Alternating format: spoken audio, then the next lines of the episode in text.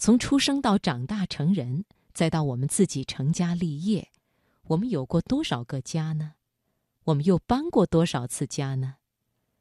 那一间间或大或小的房子，因为有了屋檐下亲情的维系，而显得温暖而令人留恋。接下来读心灵，我们来听吴越的文章《家》，选自《新民晚报》。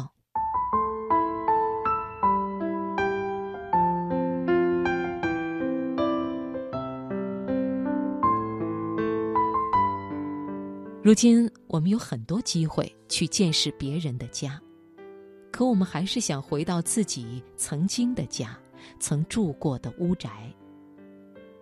我母亲与姨妈们把臂同游的一个固定路线是：先坐地铁，再步行，到过去住的那栋沪上著名公寓，默默凝视某个转角处的窗台。那是他们曾经的家。恍若一个一分钟的仪式，与昔日顾盼于窗前的明眸少女交换一些对生活的新看法，接着便转身离开，去哈尔滨食品厂买点心，去妇女儿童商店试衣服，然后回到各自现在的家。人人都有自己最珍爱的瞬间，我不由也想起我曾经住过的那些家。小学前，住在可以望得见长江支流的六楼上，小家阳台上开满月季花，我蹲在花旁，专注地往楼下看。从犹如过江之鲫般骑着自行车下班的女性中，准确地找出那一个，大喊一声“妈妈”。上小学后，搬进窗前栽种着大叶芭蕉的一楼的家。秋凉夜雨打芭蕉，躺在竹篾席上，摊开手脚，摊最后一点儿不会让人感冒的凉意，才入睡。过了若干年，偶有机会回访，一个简单的事实是，那里不再是你的家。站在柏油马路道牙子上，抬头看六楼的家，找那个阳台，看到被人家封了起来。又发现无数高楼拔地而起，猜想，在那屋子里再也听不见江声，或者是潜入家属宅院寻找一楼的家，敏感地发现窗框刷了别的颜色，接着房间里开了灯，隐隐绰绰有人说话走动。你醒过神来，该离开了。一生很长，可能会有好几个家，有的虽然易主，但毕竟强颜依旧；有的则风流云散，再也无迹可寻。有一天，美女同事突然决定买高铁票回老家看一看即将被拆除的祖屋。她从小由祖父祖母带大。赣南乡间的秀美风土，老屋庭院里的柿子树和板栗树，以及栖息在树上的鸟儿，常常以各种情形入梦来。几年前，祖父去世，而后不久，祖母去世，美女同事非常不安。她问：“我以后还能回哪里去寻找往日时光呢？”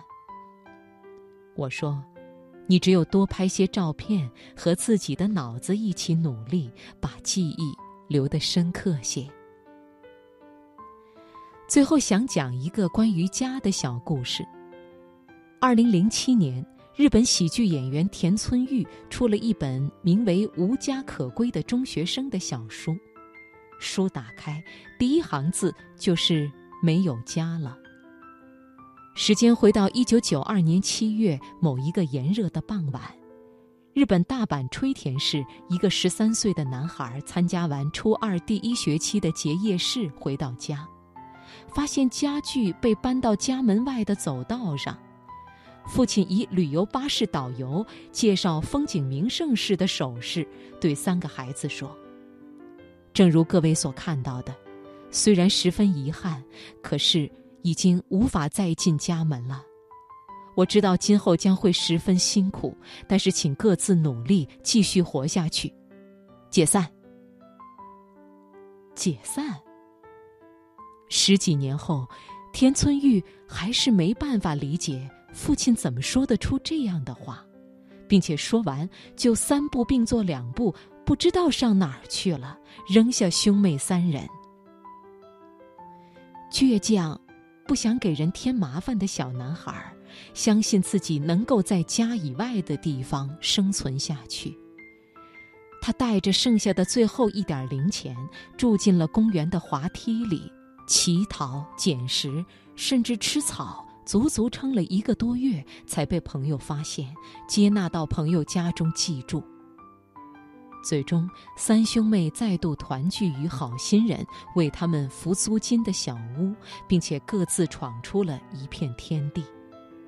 这本书迄今已经卖出了两百多万册，许多人由此发现了家的真谛。